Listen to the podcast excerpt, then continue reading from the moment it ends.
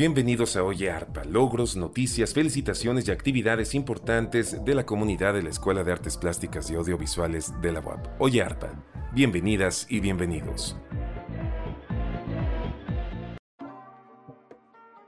Muchas gracias por acompañarnos. Esto es Oye Arpa, el podcast de la Escuela de Artes Plásticas y Audiovisuales de la UAP. Esta semana se celebra el Día Internacional de la Mujer y es por ello hemos eh, preparado un episodio, el segundo de Oye Arpa, en el que hablaremos de la situación actual de la mujer en el arte. Para ello tenemos a tres invitadas muy especiales que eh, me da muchísimo gusto saludar. Está con nosotros eh, la maestra Shengli Chilian Herrera, directora de la Escuela de Artes Plásticas y Audiovisuales, que nos honra con su presencia en esta segunda emisión del podcast. Hola Sheng, ¿cómo estás? Hola Enrique, muchas gracias por la invitación. Eh, muchísimas gracias a ti, por, por acompañarnos. También está eh, con nosotros la maestra Adriana Durán, coordinadora del Colegio de Cinematografía de nuestra escuela. Adriana, gracias por estar aquí también. Hola Enrique, hola compañeras, muchas gracias por la invitación. Y mm, contamos también con la presencia de, de, nuestra coordinadora de vinculación, la maestra Tanit Serrano. Tanit, gracias y bienvenida. Hola, ¿qué tal Enrique? Muchas gracias por esta invitación. Un abrazo Adriana, un abrazo Shenk, muchas gracias y saludos a todos nuestro auditorio que nos está escuchando. Gracias. Bueno, pues eh, muchísimas gracias. Vamos a arrancar entonces. ¿Qué, qué pasa con la mujer eh, y el arte? Eh, es decir, es una industria que tiene inequidad. Realmente hay un cambio en años recientes. Podemos hacer algo para encontrar igualdad también en el mundo de las artes, desde la escuela y tal vez concretamente en el cine, en el arte digital o en las artes plásticas. Vamos, vamos a abordar estos temas, pero me gustaría empezar eh, preguntándoles, eh, Tanit, ¿cómo, ¿cómo consideras que ha sido históricamente la relación de la mujer con el arte? Y te, lo pregunto eh, de, entrada a ti, este, en tu papel de, historiadora. ¿Cómo, ¿Cómo es esta relación, Tanit? Fíjate que es una relación totalmente inequitativa. Si bien la mujer desde los inicios de la humanidad tiene una relación muy cercana en lo que van a ser las producciones eh, artísticas, con el paso del tiempo vamos a ver que se va a convertir en un objeto de admiración, de inspiración, en musas pero pocas veces se les da el reconocimiento como creadoras, como gestoras de arte también. Y entonces, bueno, sobre todo vamos a encontrar ciertas sociedades que van a tener pues un patriarcado y que va a invisibilizar el trabajo de ellas. Entonces, bueno, esto vamos a ir viendo que con el paso del tiempo muchas ocasiones se va a ocultar y se va a borrar toda huella de el trabajo de estas mujeres. Algunas ocasiones, por ejemplo, a través de la firma del artista. ¿Quiénes firman? Bueno, pues el esposo, el hijo, em, el padre. Otras ocasiones, bueno, hasta alteran inclusive la firma. Mm, me parece que es bien importante eh, colocarlas hoy en escena y recuperarlas, reivindicar y fíjate, se reconoce mucho su trabajo a partir de luchar eh, por decir, estas mujeres fueron valientes por atreverse. Y eso no debería de ser, porque si bien su creación estaba ahí, pues no se les permitía, ¿no? Entonces, eh, afortunadamente vamos ya teniendo ahí un avance y creo que siglo XX y siglo XXI nos permiten una transición, sobre todo a partir de las academias, a partir de, la apertura. Y entonces vemos que las mujeres van ganando cada vez más y más espacios, afortunadamente. Eh, dentro, dentro de este cambio, em, ¿encuentran ustedes algún momento, un parteaguas histórico que, que permita que cambie este, este papel de esta relación que nos explica Stanit, más, más de, musa y de inspiración que como creadora. Hay un momento en el que estos papeles cambian o, arranca un cambio, algo identifican históricamente eh, que, pueda, que pueda mencionarse como tal, como un parteaguas, Sheng. Bueno, pues yo opino que definitivamente los movimientos feministas que surgen sobre todo, que agarran fuerza después de la mitad del siglo XX, son quienes empiezan a poner el dedo en la llaga, ¿no? Acerca de, buscar y reconocer el trabajo que las mujeres hemos estado haciendo durante muchos años, pero que ha quedado oculto, este, ya sea por el olvido social como por la imposición también o institucional, ¿no? La invisibilización. Y sí me parece que, los movimientos feministas tienen un, papel fundamental en, el, en, la transformación de esta, de esta situación. A ver, pero si esto llega hasta, hasta el siglo XX, entonces tenemos siglos y siglos en donde, en donde hay, un trabajo perdido eh, de la mujer. Eh, ¿hay, alguna forma de, recuperarlo? ¿Hay alguna forma de asomarnos a ello? ¿Ustedes, ustedes han tenido contacto en ello? Eh, Adriana, por favor, no sé si tienes algún, algún comentario también al respecto de esto. Yo también coincido con, con, con, con, Schenk y con Tanit, ¿no? Em, y, con Schenk desde el punto de vista, creo que em, más que hablar de un, de, un, de un punto de vista histórico, así como que una fecha exacta en la que, en la que ocurre este reconocimiento, habría más bien que pensar em, el, contexto social y cómo este contexto social va originando ciertas dinámicas ¿no? que, que van que van dando la necesidad a las mujeres a poner el dedo en la llaga. Em, en el feminismo, por ejemplo, pues hay olas, ¿no? La primera ola, segunda ola, tercera ola, y esa primera ola más o menos está por ahí del siglo XVIII al siglo XIX, donde ya había una, mirada muy consciente, ¿no? De, poder reflexionar sobre, sobre las desigualdades de, de, las mujeres con los hombres y sobre estos tratos. Entonces yo creo que em, pues todo esto empieza desde, desde, desde, el contexto, desde las relaciones sociales históricamente y, si pudiéramos o si, si habría que decir alguna fecha, podríamos decir entonces quizá explicados a partir de la primera ola este, de, este pensamiento feminista que, va insertando estas ideas más conscientemente sobre las desigualdades. ¿Y, perciben ustedes alguna diferencia en, este sentido? Porque estamos hablando de, desigualdades eh, globales, ¿no? Eh, en México, concretamente, ¿ustedes perciben alguna, alguna situación particular de nuestro país eh, en términos de esta desigualdad que mencionan o en términos de, este, de estos momentos históricos que pudieran haber provocado algún cambio? Es decir, o, algún, o alguna inclinación también en nuestro país a que, a que las mujeres tengan mayor presencia en alguna expresión artística?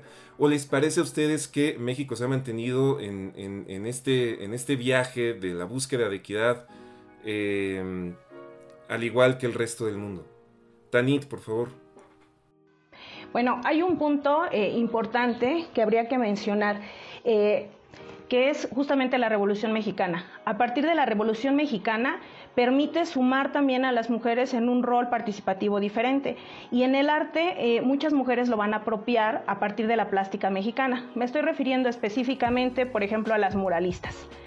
Mujeres que van a tomar de alguna manera la representación y que si bien en un inicio, pues por ejemplo el muralismo tiene una tendencia bien fuerte, que es sobre todo eh, marcada hacia los hombres. Entonces piensa eh, un concepto donde, por ejemplo, se le decía a la mujer que pinte en el caballete. ¿Por qué? Pues porque no puede andar trepándose en andamios, esos son trabajos de hombres, son trabajos fuertes. Todos conocemos la historia, por ejemplo, de María Izquierdo, ¿no? María Izquierdo, a pesar de tener ya eh, pactado el espacio para poder hacerlo, le dicen no, porque no tiene el suficiente talento, porque es un trabajo rudo, es de hombres. Y sin embargo, las mujeres siguen intentando, intentando ganar un espacio dentro del muralismo. Y bueno, la verdad es que la historia no les hace justicia. Pero ahí tenemos eh, trabajo de varias mujeres muralistas y que de repente quedan olvidados. Una de ellas habría que subar, por ejemplo, Aurora Reyes que empieza a tener una línea bien importante, eh, también como miembro fundador de LEAR, eh, a partir de la escuela pública también, de llevar la educación y una cosmovisión importante. Y todo esto viene todavía como herencia de lo que está surgiendo a partir de la Revolución Mexicana. Entonces, creo que estas mujeres van a permitir que vayan habiendo estos destellos, destellos para que ahora sí, a partir de los movimientos feministas, empiece cada vez a proliferar más. Entonces, sí se sube también a la ola gigante que viene a nivel internacional, pero también aquí se está gestando de una manera importante. Tanit, mencionas eh, eh, a, dos, eh, a, dos, a dos muralistas, pero Shen, por favor, adelante, tienes otro, otro comentario sobre este asunto. nada, solo quería conectar justo con estas dos ideas que tanto Adriana como Danita han puesto sobre la mesa, ¿no? De cómo, por un lado, el arte no es un fenómeno que se encuentra aislado de otros, de otros fenómenos culturales, ¿no? Entonces también eh, los fenómenos sociales, económicos, este, ¿no? Tienen, tienen una participación importante en las dinámicas que tiene eh, el propio arte. Y bueno, como hay digamos, hay, hay momentos del feminismo que están históricamente eh, señalados, estudiados, sin embargo, son, es la participación de las mujeres en estas actividades lo que va impulsando primero desde lo individual, pero después cada vez más desde lo colectivo, esta visibilización necesaria, esta problematización y esta necesidad de ir tomando la voz cada vez más, que tiene también ya algún tiempo, pero que es la hora que no hemos terminado de resolver. en, ese sentido, eh, ¿hay algún, a ver, un, poco a partir de estas dos últimas eh, intervenciones? De pronto me da la sensación de que en las artes plásticas, y Tanit mencionaba dos muralistas, por ejemplo, hay, como una mayor visibilización del trabajo en México, ¿no? es decir, que en las artes plásticas es posible que de pronto en comparación con otras artes, eh, exista mayor presencia femenina, o, al menos en mi mente así está, puedo estar total y completamente equivocado, ¿no? Y, no sé, eh, Shen, si eh, esto eh, tenga que ver también con un asunto de colectividad, ¿no? De, pintoras que por corrientes que de pronto pudieron presentar o tener mayor presencia o tener mayor representatividad, ¿no? en la historia de México, concretamente en las artes plásticas. Em, ¿Es esto así o eh, estoy, estoy pensando en una, en una ilusión? Es decir, ¿las artes plásticas tienen mayor presencia femenina en nuestro país o lo han tenido históricamente? Y lo digo también en el sentido de que eh, un poco lo pienso en, la escuela. Eh, tenemos prácticamente el 70% de las y los estudiantes, el 70% de las estudiantes de la licenciatura en artes plásticas son mujeres. Hay, una tendencia hacia ese camino en nuestro país, eh, femenina hacia las artes plásticas. Sí, adelante, Shen, por favor. Es una pregunta con dos, con dos salidas. Te voy a contestar primero la parte educativa a la que te refieres. Sí. ¿no? Eh, que tiene que ver con los accesos a la educación, justamente, y que es, es parte de este vínculo del arte como, como actividad expresiva y también una actividad este, económica, ¿no? Y que está vinculado con la parte formativa. Entonces, el acceso a la, a la educación eh, sí abrió algunos espacios para las mujeres en primera instancia en las, en las academias de arte, ¿no? que tampoco tenían este reconocimiento de educación superior hasta años después, ¿no? Eran, eran academias y entonces el arte también, el arte plástico, estaba muy vinculado con artes decorativas, con manualidades, ¿no? Con estas otras actividades que también este, se vinculaban eh, mucho a la condición o a la, ¿no? a la naturaleza femenina y entonces hay, hay prácticas relacionadas con eso eh, y, y viendo que eran como, insisto, como actividades decorativas y manualidades. ¿no? Sobre todo ahí se desarrolla la práctica porque el pensamiento abstracto, este, ¿no? La inteligencia profunda, llamémoslo de una manera, este, en esta, en esta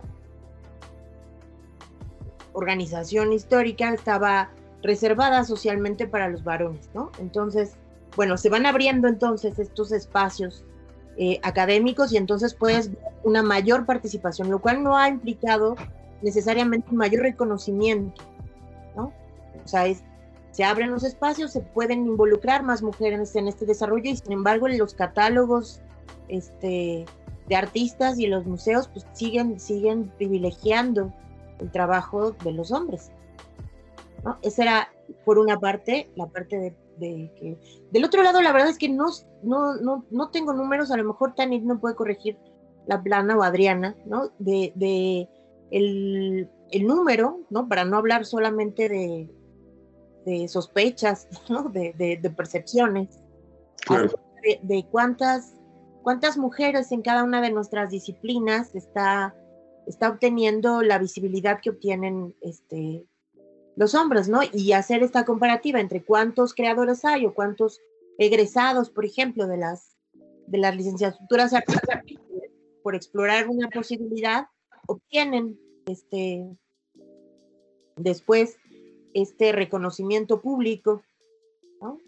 que podría incluirlos en los catálogos, en las, en las historias del arte, ¿no? en las referencias, y no necesariamente como pasa en la literatura, que puedan ser de pronto secciones dentro de las librerías, ¿no? Literatura escrita por mujeres, literatura femenina, como si fuéramos una sub este, categoría, ¿no? O sea, la literatura es masculina y entonces tenemos que separar el catálogo de lo femenino este, en, un, en un librero especial, ¿no? Este, que eso es lo que, lo que ha pasado en la literatura y que sí, son estantes mucho más chiquitos, ¿no? Es una seccioncita en la librería. En las artes plásticas y en el cine no tengo, no tengo los datos a la mano, pero seguro Adriana o Tanit pueden aclarar mejor el punto. Sí, gracias, gracias Shen. Y, precisamente hacia allá iba. Eh, bueno, esto tiene que ver de pronto con las artes plásticas, pero en el cine, eh, Adriana, ¿qué, está pasando hoy? Hay, hay una presencia, sobre todo me parece, de, documentalistas mujeres que, van, que van abriendo un camino así súper importante actualmente en nuestro país. Eh, ¿Cómo está la presencia femenina hoy en el cine, Adriana? Em, bueno, mira, yo ahorita estaba, que, escuchaba, pensaba que, tengo más preguntas que respuestas, ¿no? De, sobre este tema, pero te puedo compartir, ¿no? Puedo compartirles eh, algunas de las preguntas que me he hecho también a partir de estas dinámicas, ¿no? Por ejemplo, sí me he hecho la, la pregunta de qué tan importante es que existan maestras, maestras de cine, ¿no? qué tan importante es que vea películas hechas por mujeres. Em, qué tan importante es que vea películas escritas eh, y montadas por mujeres. Em, y, este tipo de preguntas son por ciertas intuiciones que también como, como público me he hecho, ¿no? que han sido a partir de qué tanto me engancho yo con ciertas películas. En lo personal, por ejemplo, em, Martín por ejemplo, no, no, no, es una, eh, no es un director que yo idolatre, ¿no? Aunque muchas personas, muchos estudiantes, aspirantes vienen así como diciendo que es lo máximo eh, y es un tipo de cine que a mí, por ejemplo, no me hizo estudiar cine eh, cuando quise estudiar cine. ¿no? A mí lo que me hizo estudiar cine cuando quise estudiar cine fue, em, fue el cine de Agnès Bagdad, por ejemplo, ¿no? que justamente es una directora de cine que, que hace formas de realización y procesos de realización distintos a la estructura formalista ¿no? de un cine que sobre todo está propuesto eh, por Hollywood, ¿no? Y entonces este otro tipo de cine, Agnes Bagda lo presenta jugando con la cámara, haciendo otros tipos de acercamientos, en donde finalmente a lo que me provocó a mí fue engancharme y decir, ah, yo puedo hacer cine, ¿no? Entonces así, así sí lo puedo hacer, o sea, eso es algo que yo puedo hacer. Y, creo que justamente el cine tiene que cuestionarse la forma, eh, cualquier forma es válida, ¿no? Eh, incluso las que ahorita no sepamos que existen, pero que justo va de la mano estas maneras en cómo estamos haciendo cine y esos pequeños detalles que son grandes, como eh, escuchar a una maestra hablar de cine y, cuando uno habla de cine también pone de ejemplos películas que a una misma le enganchan, ¿no? Entonces también vas, vas, vas poniendo en, la tabla, en la charola, la representación del cine. Eh, no sé, ¿no? No sé si, si realmente eh, existe más representación, por ejemplo, en las artes plásticas que en el cine. Lo que puedo decirte a partir de esta observación y a partir de mi experiencia como docente y como coordinadora es que sí logro, logro em, diferenciar o logro em, enfocar ciertos, ciertas diferencias eh, con las alumnas, estudiantes, que se enganchan más rápido y más fácil con el cine documental. No lo sé, no sé, en, cinematografía eh, eh, las materias de cine documental las imparten mujeres. La maestra Erika, ¿no? Eh, la, imparto yo, la imparte también em, la maestra Tanit, materias relacionadas, pero además de eso, ¿no? O sea, existen estas tendencias, pero además de eso también existen la manera en cómo te acercas a la realidad eh, es diversa y, y, hay como para todos, ¿no? Y todas. Entonces, pues más bien son, son preguntas que también, que también me he hecho. es una realidad, tenemos más estudiantes hombres en cine que mujeres y tenemos más profesores hombres en cine que mujeres, ¿no?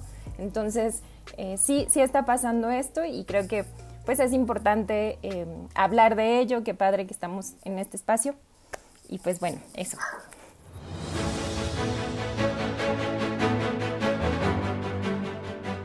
En la semana del Día Internacional de la Mujer se han llevado a cabo siete actividades en línea que abarcan temas como las mujeres y el arte digital, mujeres en la mercadotecnia, mujeres en el arte, en la producción cinematográfica, así como la presentación de proyectos artísticos de alumnas en los ámbitos y disciplinas que abarcan nuestra escuela.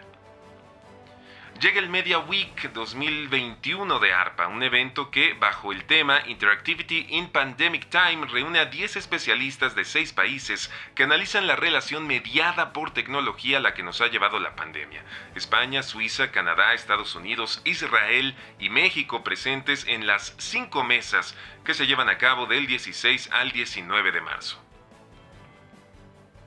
Y se presenta en ARPA Roberto Quintero Vega, empresario del área de exhibición cinematográfica, que fue considerado Emprendedor del Año en 2014 por el Gobierno de México y en 2010 por las revistas CNN Expansión y Entrepenú. Roberto Quintero habla de la perspectiva de la industria del cine en la nueva normalidad ante la comunidad de nuestra escuela.